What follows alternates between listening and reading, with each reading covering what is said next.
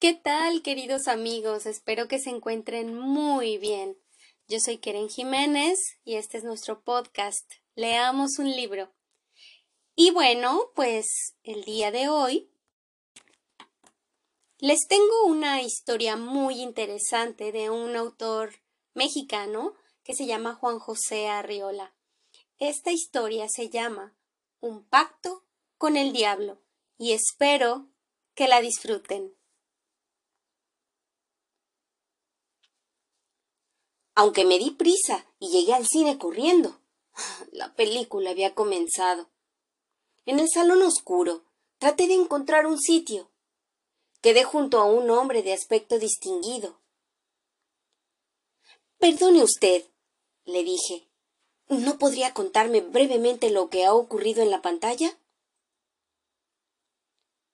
Sí, Daniel Brown, ¿a quién ve usted allí? Ha hecho un pacto con el diablo.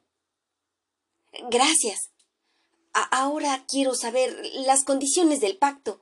¿Podría explicármelas? Con mucho gusto. El diablo se compromete a proporcionar la riqueza a Daniel Brown durante siete años, naturalmente a cambio de su alma. ¿Siete no más? El contrato puede renovarse. No hace mucho. Daniel lo firmó con un poco de sangre. Yo podía completar con estos datos el argumento de la película. Eran suficientes, pero quise saber algo más. El complaciente desconocido parecía ser hombre de criterio, en tanto que Daniel Brown se embolsaba una buena cantidad de monedas de oro. Pregunté. En su concepto, ¿quién de los dos se ha comprometido más? El diablo. ¿Cómo es eso? Repliqué sorprendido. Ah, el alma de Daniel Brown, créame usted, no valía la gran cosa en el momento en que la cedió. Entonces el diablo ah, va a salir muy perjudicado en el negocio, porque Daniel se manifiesta muy deseoso de dinero. Mírelo usted. Efectivamente, Brown gastaba el dinero a puñados. Su alma de campesino se desquiciaba. Con ojos de reproche, mi vecino añadió Ah, ya llegarás al séptimo año ya. Tuve un estremecimiento. Daniel Brown me inspiraba simpatía. No pude menos de preguntar. Usted perdone, ¿no se ha encontrado pobre alguna vez? El perfil de mi vecino, esfumado en la oscuridad, sonrió débilmente. Apartó los ojos de la pantalla donde ya Daniel Brown comenzaba a sentir remordimiento, y dijo sin mirarme Ignoro en qué consiste la pobreza, ¿sabe usted? Siendo así, en cambio, sé muy bien lo que puede hacerse en siete años de riqueza. Hice un esfuerzo para comprender lo que serían esos años, y vi la imagen de Paulina, sonriente, con un traje nuevo y rodeada de cosas hermosas. Esta imagen dio origen a otros pensamientos. Usted acaba de decirme que el alma de Daniel Brown no valía nada. ¿Cómo? ¿Por qué el diablo le ha dado tanto? El alma de ese pobre muchacho puede mejorar. Los remordimientos pueden hacerlo crecer, contestó filosóficamente mi vecino, agregando luego con malicia. Entonces, el diablo no habrá perdido su tiempo. ¿Y si Daniel se arrepiente? Mi interlocutor pareció disgustado por la piedad que yo manifestaba. Hizo un movimiento como para hablar, pero solamente salió de su boca un pequeño sonido gutural. Yo insistí. ¿Por qué Daniel Brown podría arrepentirse? Y entonces. No sería la primera vez que al diablo le salieran mal estas cosas. A algunos se le han ido ya de las manos a pesar del contrato. Realmente e-, es muy poco honrado dije sin darme cuenta. ¿Qué dice usted? Si el diablo cumple, con mayor razón debe el hombre cumplir, añadí como para explicarme. Por ejemplo, y mi vecino hizo una pausa llena de interés. Aquí está Daniel Brown, contesté. Adora a su mujer. Mire usted la casa que le compró. Por amor ha dado su alma y debe cumplir. A mi compañero le desconcertaron mucho estas razones. Perdóneme, dijo. Hace un instante usted estaba de parte de Daniel. Y sigo de su parte, pero debe cumplir. ¿Usted cumpliría? No pude responder. En la pantalla, Daniel Brown se hallaba sombrío. La opulencia no bastaba para hacerle olvidar su vida sencilla de campesino. Su casa era grande y lujosa, pero extrañamente triste. A su mujer le sentaba mal las galas y las alhajas. Parecía tan cambiada. Los años transcurrían veloces y las monedas saltaban rápidas de las manos de Daniel como antaño la semilla. Pero tras él, en lugar de plantas, crecían tristezas y remordimientos. Hice un esfuerzo y dije Daniel debe cumplir. Yo también cumpliría. Nada existe peor que la pobreza. Se ha sacrificado por su mujer. Lo demás no importa. Dice usted bien. Usted comprende porque también tiene mujer, ¿no es cierto?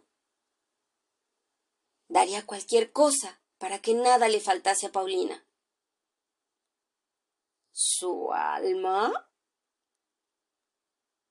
Hablábamos en voz baja. Sin embargo, las personas que nos rodeaban parecían molestas. Varias veces nos habían pedido que calláramos. Mi amigo, que parecía vivamente interesado en la conversación, me dijo ¿No quiere usted que salgamos a uno de los pasillos? Podremos ver más tarde la película. No pude rehusar y salimos. Miré por última vez la pantalla. Daniel Brown confesaba llorando a su mujer el pacto que había hecho con el diablo. Yo seguía pensando en Paulina, en la desesperante estrechez en que vivíamos, en la pobreza que ella soportaba dulcemente y que me hacía sufrir mucho más. Decididamente, no comprendía yo a Daniel Brown, que lloraba con los bolsillos repletos. ¿Usted es pobre? Habíamos atravesado el salón y entrábamos en un angosto pasillo oscuro y con un leve olor a humedad. Al trasponer la cortina gastada, mi acompañante volvió a preguntarme ¿Usted es pobre? En este día, le contesté. Las entradas al cine cuestan más baratas de ordinario y, sin embargo, si supiera usted que lucha para decidirme a gastar ese dinero. Paulina se ha empeñado en que viniera precisamente por discutir con ella es que llegué tarde. Entonces un hombre que resuelve sus problemas tal como lo hizo Daniel. ¿Qué concepto le merece? Es cosa de pensarlo. Mis asuntos marchan muy mal. Las personas ya no se cuidan de vestirse, van de cualquier modo. Reparan sus trajes, los limpian, los arreglan una y otra vez. Paulina ella sabe entenderse muy bien. Hace combinaciones y añadidos. Se improvisa trajes. Lo cierto es que desde hace mucho tiempo no tiene un vestido nuevo. Oh, le prometo hacerme su cliente, dijo mi interlocutor compadecido. En esta semana le encargaré un par de trajes. Gracias. Tenía razón Paulina al pedirme que viniera al cine. Cuando sepa esto va a ponerse muy contenta. Podría hacer algo más por usted, añadió el nuevo cliente. Por ejemplo, me gustaría proponerle un negocio, hacerle una compra. ¿Perdón? contesté con rapidez. No tenemos ya nada para vender. Lo último, unos aretes de Paulina.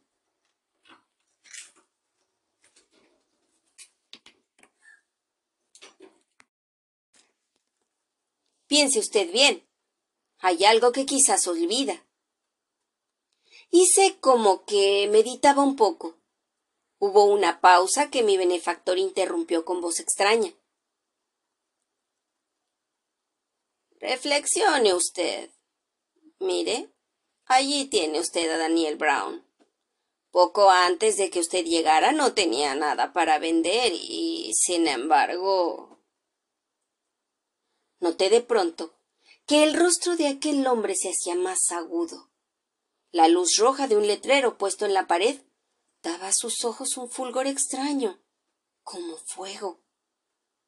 Él advirtió mi turbación y dijo con voz clara y distinta A estas alturas, señor mío, resulta por demás una presentación.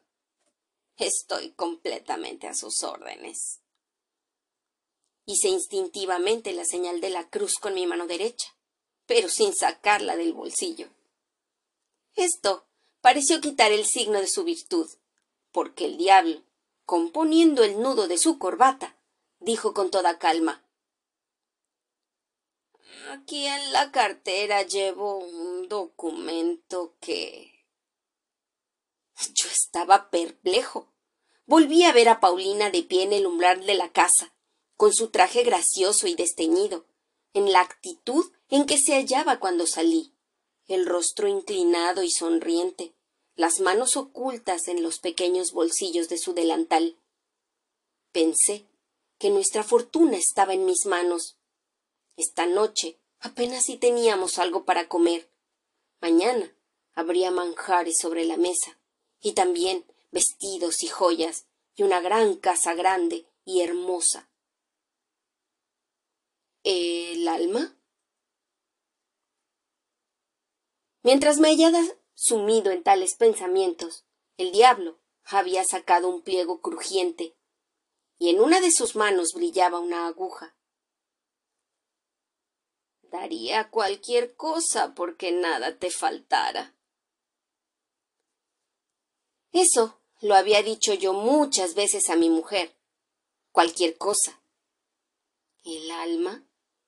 Ahora estaba frente a mí, el que podía hacer efectivas mis palabras. Pero yo seguía meditando. Dudaba. Sentía una especie de vértigo. Bruscamente me decidí. Trato hecho. Solo pongo una condición. El diablo, que ya trataba de pinchar mi brazo con su aguja, pareció desconcertado. ¿Qué condición? Me gustaría ver el final de la película, contesté. Pero, ¿qué le importa a usted lo que ocurra a ese imbécil de Daniel Brown? Además, eso es un cuento. Déjelo usted y firme. El documento está en regla. Solo hace falta su firma. Aquí, sobre esta raya. La voz del diablo era insinuante, ladina, como un sonido de monedas de oro. Añadió Si usted gusta, puedo hacerle ahora mismo un anticipo. Parecía un comerciante astuto. Yo repuse con energía. Necesito ver el final de la película. Después firmaré. ¿Me da usted su palabra? Sí. Entramos de nuevo en el salón. Yo no veía en absoluto, pero mi guía supo hallar fácilmente dos asientos. En la pantalla, es decir, en la vida de Daniel Brown, se había operado un cambio sorprendente, debido a no sé qué misteriosas circunstancias. Una casa campesina destartalada y pobre. La mujer de Brown estaba junto al fuego, preparando la comida. Era el crepúsculo, y Daniel volvía del campo con la asada al hombro.